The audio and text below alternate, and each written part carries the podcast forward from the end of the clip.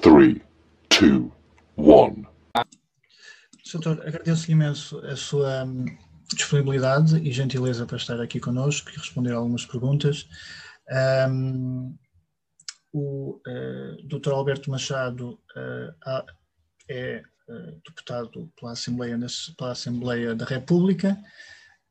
presidente da Distrital do PSD no Porto, presidente da Junta de Freguesia de Paranhos, que suponho que será a maior freguesia um, do Porto. Um, Soutor, um, como é que vê o momento atual em que vivemos, que é tão complicado, e a resposta do governo e das instituições um, que tem sido dada? Bom, essa é, é digamos, é, é, talvez das perguntas mais importantes que, que, que temos no, no, momento, porque efetivamente há aqui, um, há aqui uma necessidade de, de, se refletir sobre, sobre o momento atual que vivemos, porque estamos praticamente há um ano a viver uma crise sanitária mundial, uh, que tem eventualmente só paralelo na gripe espanhola, que parece-me que há aí alguém que está com o microfone ligado, não é? Já desliguei, já desliguei. Ah, muito bem. Uh, portanto, esta, esta crise sanitária penso que poderá só eventualmente ter paralelo uh, na, na, gripe espanhola que aconteceu há, há pouco mais de, de 100 anos e efetivamente esta crise sanitária global acabou por se transformar numa crise económica e numa crise social que depois tem repercussões diferentes nos diferentes países do mundo em função não só da gravidade da crise sanitária em cada um dos, dos territórios, mas também na forma como os governos e as instituições têm lidado com esta crise sanitária. E, portanto, o, o, os órgãos de comunicação social uh, pouco falam sobre isto, mas eu julgo que esta é a questão uh, fundamental que nos, que nos deve fazer pensar porque é que alguns países estão a responder melhor outros estão a responder pior, eh, e porque é que a crise eh, sanitária, que é global e que, eh, de certa forma, poderia eventualmente afetar todos de forma igual, não está a fazer-se, e depois a crise económica e a crise social também não se está a fazer sentir da mesma forma em todos, em todos os países. E, portanto, aqui é, começamos logo com uma, boa, com uma boa pergunta que eu dividiria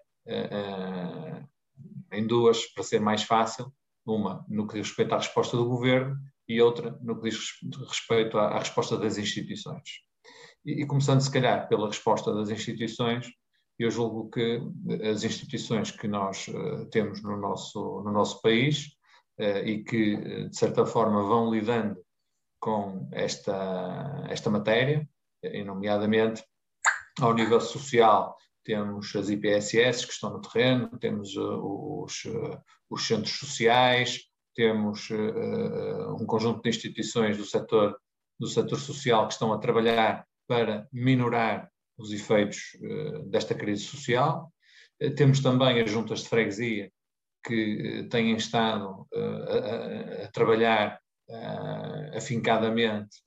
para minorar também esta, esta, esta componente social. Um, e depois temos um conjunto de outras, de outras instituições que vão gravitando uh, aqui à volta, uh, os bombeiros, a Cruz Vermelha, mesmo própria, as próprias polícias, uh, portanto, um, outras que, que são, que, que, estão na dependência, que são organismos do Estado, alguns deles, mas que também estão, em termos locais, de certa forma, a trabalhar de forma muito, muito presente no terreno eh, e que depois se associam eh, ao Estado, à parte do Estado, eh, neste caso da saúde, aos centros de saúde, às unidades de saúde familiar, aos hospitais, que estão efetivamente na linha, na linha da frente e no, no, na primeira resposta à parte mais, mais sanitária. E, portanto, eu acho que, genericamente, as instituições, particularmente as instituições de base territorial local, estão genericamente a, a, a prestar um, um, excelente serviço, a fazer um excelente trabalho e só, e, e só acrescento a palavra genericamente e não, e não friso que, que, que estão mesmo uh, a prestar, porque efetivamente temos tido ao longo dos últimos uh, dias até uh, um conjunto de, de episódios em torno das vacinas em que vemos que numa Santa Casa da Misericórdia ou numa IPSS ou num, ou num ou noutro ou num, num lar uh, uh, acabam por ser vacinadas algumas pessoas que não estariam propriamente na linha da frente, e, e, e isso eh, leva a que eu sinta a necessidade de colocar aqui esta palavra do genericamente, que estão a ter uma boa resposta. Mas se não fosse isso, e com o conhecimento profundo do terreno que eu tenho, eu diria mesmo que não fossem estas uh, instituições que estão então, nesta base local, ter territorial local, a trabalhar eh, e seria uma catástrofe eh, porque eh, o governo não tem estado bem. E aqui vamos à segunda parte da questão, e que tem a ver com a resposta do governo a esta, a esta crise. Ela começa, desde logo, por uma desvalorização uh, contínua. Uh, o governo desvalorizou sempre uh, esta, esta pandemia e depois, a partir do momento em que não tomou as rédeas do processo na sua plenitude, acabou por ter que correr sempre atrás do prejuízo e ainda hoje estamos, ao fim de, destes meses todos, praticamente um ano de pandemia que estamos, uh, digamos, a, atravessar, uh, continuamos desde esse momento inicial em que foi desvalorizado completamente pelo governo uh, esta questão, continuamos sempre a, a, correr atrás do prejuízo. Com certeza recordam-se bem que na fase inicial as máscaras nem era preciso usar, o controle nos aeroportos não, não, não havia necessidade, não houve uma, uma, uma tentativa de eh, procurar uh, testar em massa, isolar uh, e com isso fazer uma contenção da propagação da doença no, no, no, território. E, portanto, esta desvalorização da doença face àquilo que eram os ecos que nos vinham de lá de fora, acabou por transformar todo este ano num ano em que o governo teve que ir sempre atrás na resposta e uh, digo também que demonstrou sempre uma falta de coragem muito grande naquilo que eram as medidas que eram necessárias tomar e nós recordamos com certeza que ainda agora recentemente, a propósito deste confinamento que estamos a viver, o, governo inicialmente não ia fechar as escolas, era impensável, era impensável, e depois um dia ou dois depois já não era nada impensável, já era tudo para fechar, e portanto eh, tendo eles eh, dados epidemiológicos que eh, já indicavam que a variante inglesa já estava perfeitamente identificada desde o dia 14 de dezembro. No dia 20 de dezembro, portanto, no dia 14 de dezembro, foi o governo inglês que alertou para que havia uma variante que era mais invasiva, que, que, alastrava mais rapidamente, portanto, que, que, era mais perigosa do ponto de vista da, da passagem de, de, de, seres humanos para seres humanos. E no dia 20, a própria OMS também lança um alerta global que leva logo que vários países encerraram os seus aeroportos eh, no que diz respeito às viagens para o Reino Unido. Nós cá, mais uma vez, não, não, o governo decidiu não, não decidir nada um, ehm, e, e, fomos para o período de Natal com alguma uh, tranquilidade e com a permissão até de atravessarmos de conselhos com risco elevado para conselhos de risco elevado, o que manifestamente foi uh, uma decisão desastrosa e que uh, tem implicações sanitárias, porque tivemos um, um acréscimo brutal do número de casos e do número de mortos, e portanto podíamos ter evitado isso, mas também resultados do ponto de vista económico e social devastadores. Uh, as empresas uh, com este uh, confinamento a terem que fechar portas eh, naturalmente, do ponto de vista económico, eh, estão de rastros e, e tem havido despedimentos, não é? tem, tem estado, como toda a gente vê, o número de falências eh, tem vindo a aumentar, os apoios que o Estado tem anunciado tardam em chegar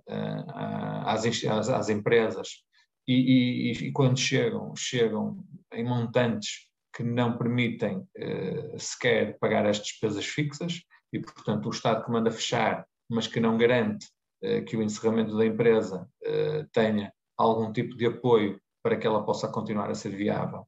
no, no futuro e, e, portanto, e depois, consequente o desemprego, e a seguir ao desemprego vem a crise, a crise social e como nós sabemos, nós, nós já vínhamos num cenário ilusório, e portanto ilusório porque nós nunca estivemos verdadeiramente bem nos últimos anos, inclusive tivemos um resgate financeiro porque estivemos numa pré-bancarrota em 2011. Um, após uh, um, um, programa de ajustamento que foi muito doloroso uh, para todos nós, um, houve alguns sinais de que poderia haver alguma retoma, mas uh,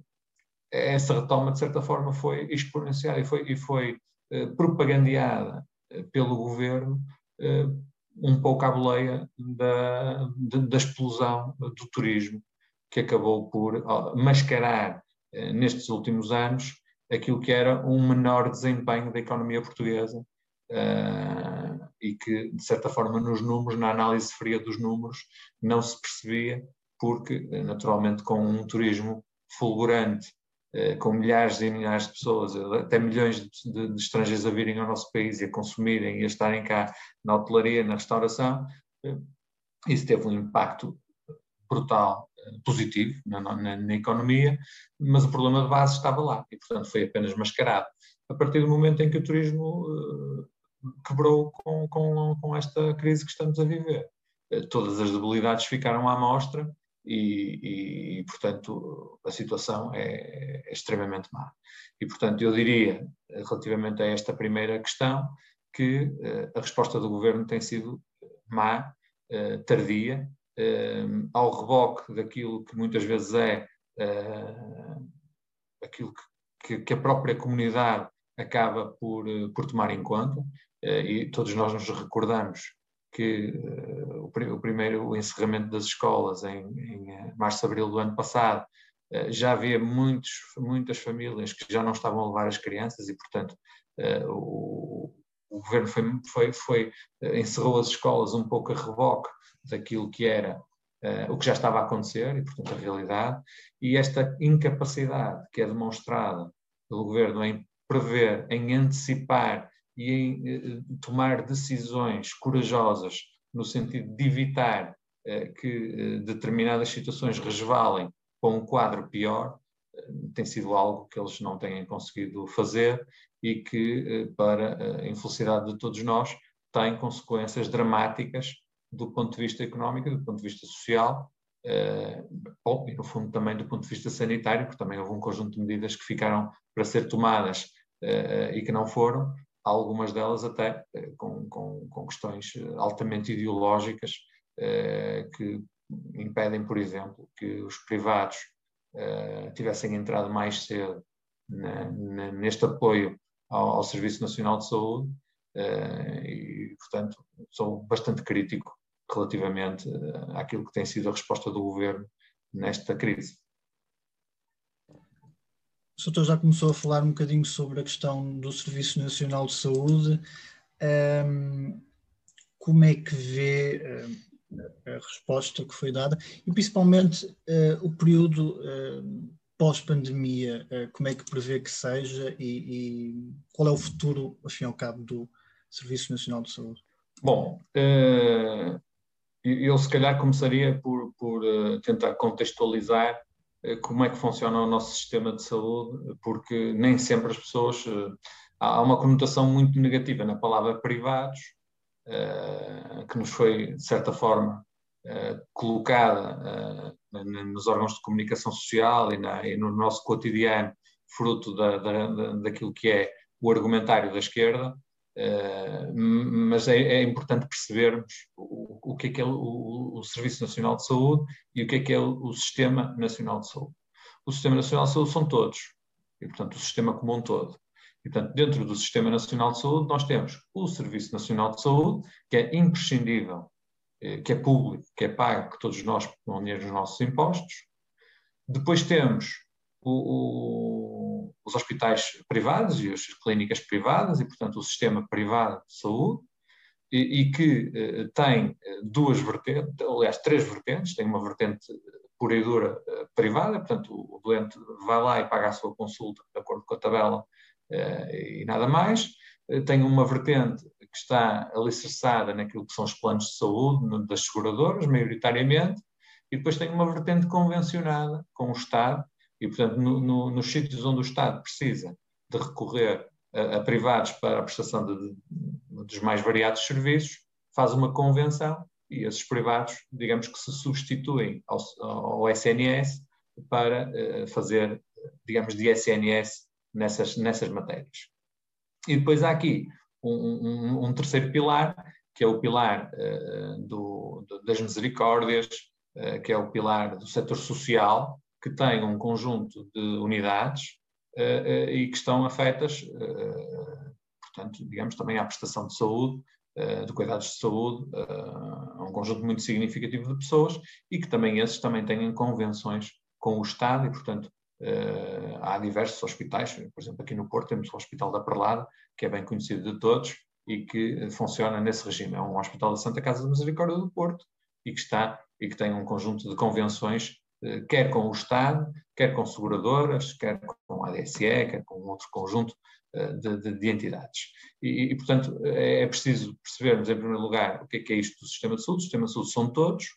e depois irmos concretamente ao, um, ao SNS, ao Serviço Nacional de Saúde, eh, que é o tal que é exclusivamente público.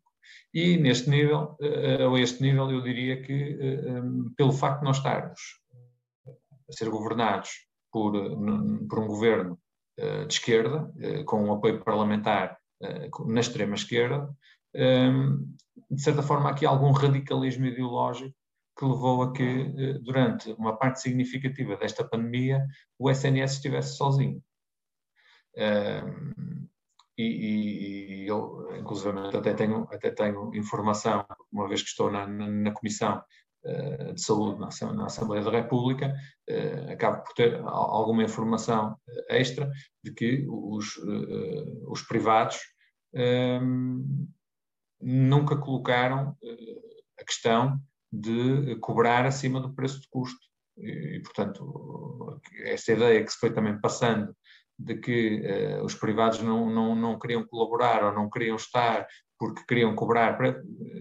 neste momento, a informação que temos é que os privados, uh, as convenções que, que, entretanto foram feitas, porque efetivamente o SNS acabou por, por, entrar em ruptura completa, quando era desnecessário disto, disto ter acontecido desta forma, e, portanto, isto poderia ter sido tudo organizado uh, com tempo de forma diferente, evitando também depois, ao nível das consultas, uh, e isso tem a, ver, tem a ver depois com a segunda parte da, da questão, que é o que é que vai acontecer à saúde pública no pós-Covid, pós uh, é uma outra, uma outra vertente que já, que já lá vamos, mas portanto isto deve ter sido organizado de forma diferente e de forma integrada e recorrendo a todos sem nenhum preconceito ideológico. Porque eu acho que se tivéssemos feito desde o início este, este exercício de envolver todos no combate à pandemia, era possível termos evitado os milhares de, de, de, consultas que ficaram por fazer, os milhares de cirurgias que ficaram por fazer e os milhares de exames que também ficaram por, por fazer. E isso vai ter, ao nível da saúde pública, eh, eh, naturalmente, eh, repercussões que ainda não conhecemos na sua, na sua totalidade, mas que já podemos ir avaliando. E como é que nós podemos ir avaliando isto? Por exemplo, ao nível daquilo que é a taxa da mortalidade. O número de pessoas que têm falecido é significativamente superior àquilo que é a média dos últimos anos, e só uma parte desses falecimentos a mais, portanto, do, do, daquele valor que vai acima daquilo que é a média dos últimos anos, só uma parte disso é que corresponde aos uh, falecimentos por Covid-19. Há um conjunto de pessoas significativo que está a morrer e, e cuja causa é uma outra doença qualquer, mas que está claramente acima da, daquilo que é a média dos últimos anos. E, portanto, alguma coisa está a acontecer e estes números precisam de ser analisados e precisam de ser avaliados. A interpretação que eu faço, sem base científica, mas uh, com os conhecimentos que tenho, é que efetivamente se eh, as pessoas que têm problemas cardíacos não estão a ser consultadas pelo seu médico de família porque ele está ocupado no trace Covid. Eh, e, portanto, não, não estão a ir às consultas regulares seis em seis meses ao centro de saúde. Se eh, os exames que teriam que fazer não estão a fazer. e se uma eventual cirurgia que poderiam ter que fazer. Porque também os exames não, estão, não, não, não estão a fazer consultas, não, fazem, não marcam exames, não marcam exames, não detectam atempadamente os problemas, não detectam atempadamente os problemas. As cirurgias que se poderiam ser feitas para minorar e, e, para dar mais esperança de vida a cada indivíduo, acabam por depois levar a que no fim deste, de todo este processo possam haver mais falecimentos. E, portanto, esta é uma situação dramática que está a acontecer, os números mostram-nos isso, e, e, digamos que será a grande sequela desta, desta estratégia que o governo adotou de centrar todo o combate à Covid no, no, no SNS. e, portanto, também aqui aponta-se grandes responsabilidades a esta lógica de gestão e de separação total entre aquilo que é o Serviço Nacional de Saúde Público, o SNS, e aquilo que são os, os ditos privados, e, portanto, sempre numa base ideológica de pensamento. Eh, acredito que, eh, se tivesse sido de outra forma, os resultados poderiam ser naturalmente diferentes. Um, e, portanto, o, o, o SNS uh, eh, está nesta fase e neste momento a viver tempos dramáticos. Uh, aliás, o confinamento eh, foi a este nível, efetivamente, porque a ruptura dos, eh, dos nossos hospitais e, sobretudo, das nossas unidades de cuidados intensivos está, está aí. E todos nós temos ouvido vários especialistas, médicos, diretores clínicos, todos eles têm vindo regularmente à televisão e têm manifestado aquilo que é a sua extrema preocupação pela, pela forma dramática como, processo, como, todo este processo tem vindo a ser conduzido e pelas consequências de muitos hospitais, por vezes chegamos àquela situação dramática de nós termos, termos que escolher entre quem tem mais probabilidades de sobreviver, quem tem menos probabilidades de sobreviver e de estarmos em alguns sítios a praticar a tal medicina de catástrofe como já foi referenciada, inclusive pelo bastonário da Ordem dos, uh, dos Médicos. Um, ehm, felizmente, uh, o confinamento tem muitos, muitos problemas, nomeadamente do ponto de vista económico e social, mas do ponto de vista sanitário é a solução face à impreparação que, que tivemos durante largos meses.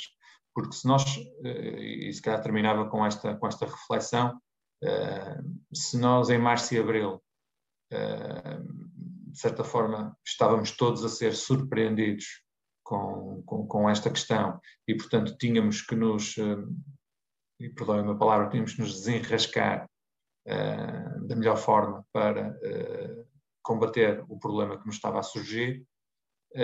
Depois do verão, todos nós já sabemos o que vinha aí, eh, e já conhecíamos eh, o desenrolar da, da doença e eh, podíamos, entre o final de, de abril e inícios de maio e depois o, o início de setembro, ter organizado o, todo o Sistema Nacional de Saúde para reagir de forma coordenada a esta situação. Eu recordo-me de um problema grave que tivemos aqui no nosso distrito, no Centro Hospitalar do Tâmega e Sousa, eh, que durante eh, vários tempos, foi, várias semanas, foi o epicentro do grande foco de, de, de infecção por Covid-19 na região norte, com as imagens dramáticas que vinham daquele hospital, de pessoas nos corredores, pessoas nas ambulâncias, uma tragédia, e, e de um dia para o outro, porque a ser ministra da Saúde Uh, pressionada na Assembleia da República, pressionada pela comunicação social, pressionada pelos médicos, uh, decidiu visitar o hospital e de um dia para o outro, quando ela chega ao hospital para o visitar, já não havia problema, porque os doentes no dia anterior foram todos transferidos para os hospitais todos da região, inclusive aos privados. E, portanto, o que, é, é esta gestão que é feita numa ótica daquilo que é a propaganda termina sempre mal Uh, e se calhar eu diria que o governo, mais do que governar e de decidir e de corajosamente tomar as decisões que são necessárias para combater este, esta doença, tem feito um, uma gestão muito popular, muito mediática do problema, com constantes conferências de imprensa, com às vezes até algumas situações que roçam o ridículo, como é a que aconteceu agora em último. Elas são tantas, os exemplos são tantos, que às vezes uma pessoa até tem dificuldade, mas dou apenas o último, que foi temos dois ministros a irem receber os médicos alemães uh, ao, ao, aeroporto. E, portanto, eu acredito que era possível ter-se feito melhor. Uh, o, o, futuro da saúde pública, uh, efetivamente, não será muito risonho porque há uh, tantas consultas, tantas cirurgias, tantos exames que ficaram por fazer, e isso naturalmente tem repercussões. E eu dei há bocadinho o exemplo da, da parte coronária, mas poderia dar outros, uh, na parte oncológica, uh, em tantas, e em tantas outras áreas que, que, ficaram, que ficaram por, por detectar, porque no fundo é isso que, que, está, que está a acontecer. O centro de saúde eh, portanto, o médico de família sempre foi a primeira linha de combate a qualquer doença. E, portanto, a pessoa, eh, ou porque tinha algum tipo de sintoma, ou porque regularmente visitava o médico de família, tinha acesso a um conjunto de, de análises e de exames que fazia com alguma regularidade e que lhe permitia, muitas vezes, até detectar algum problema e intervir precocemente sobre esse problema. Um, estamos há um ano eh, com um funcionamento muito limitado dos nossos centros de saúde e agora, inclusivamente, com esta questão da vacinação, eh, julgo que também um erro de colocar ainda mais pressão sobre os centros de saúde, como eles já não tivessem que fazer a sua atividade normal e de já estarem, digamos, muitas vezes até sobrelotados com a sua atividade uh, assistencial normal, colocaram em cima dos centros de saúde o trace Covid, isso já não funcionou, o trace Covid, é, portanto, era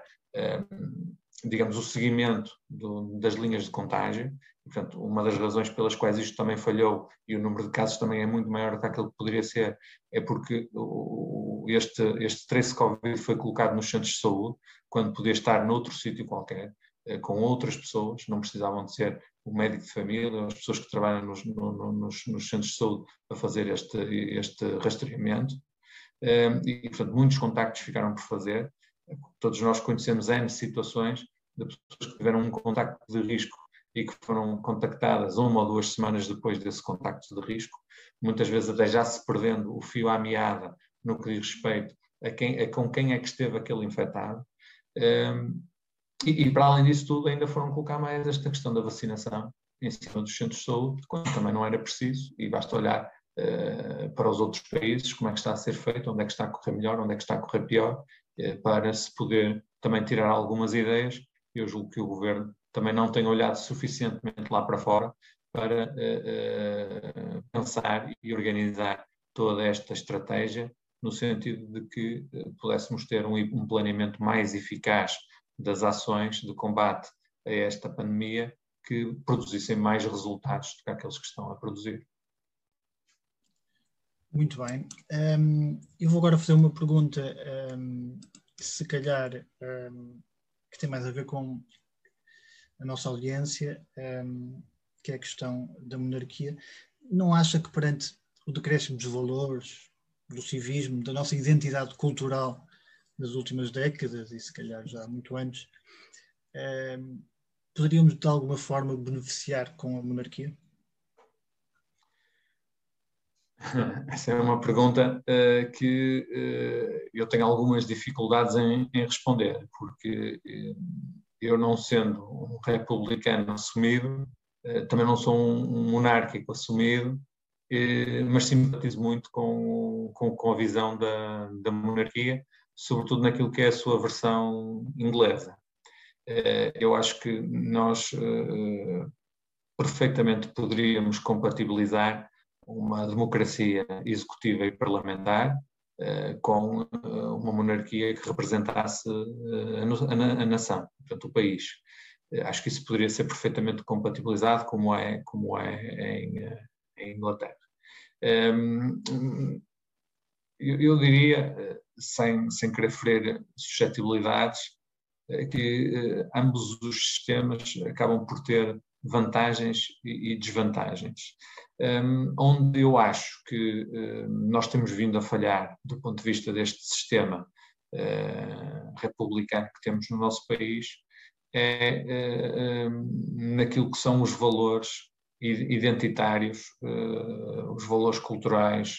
o, o sentimento de pertença ao nosso, ao nosso país. Acho que aqui temos falhado muito, mas essa, essa falha deriva também, uma vez mais, uh, por, pelo facto de nós sermos governados né, em todos estes anos, particularmente nos últimos, onde eu acho também que se acentuou essa, essa perda, essa crise de valores uh, por, por governos à esquerda. Uh, e, e, dou um exemplo muito claro desta que é a minha visão, uh, que é a questão da educação. O, o, Ministério da Educação, ao longo dos, dos anos, tem vindo, de certa forma, a, falhar propositadamente, portanto, com intenção, naquilo que é a forma como se educam as nossas crianças, os conteúdos que são ensinados, eh, e eh, isto tem um, uma base ideológica que não é a base ideológica em que eu me, me revejo. E, e, portanto, acho que esta crise de valores eh, precisa urgentemente de ser invertida, eventualmente por uma nova geração na política, também, também acredito que possa, que possa passar por aí, uh, mas sem dúvida que eu acho que a identidade cultural do país e a crise de valores que estamos a viver passam muito pela forma como nós educamos as nossas gerações. E aquilo que tem acontecido ao longo dos últimos anos é que, efetivamente, eh, tem havido uma preponderância muito grande de ideias de extrema esquerda que têm sido colocadas no nosso sistema de ensino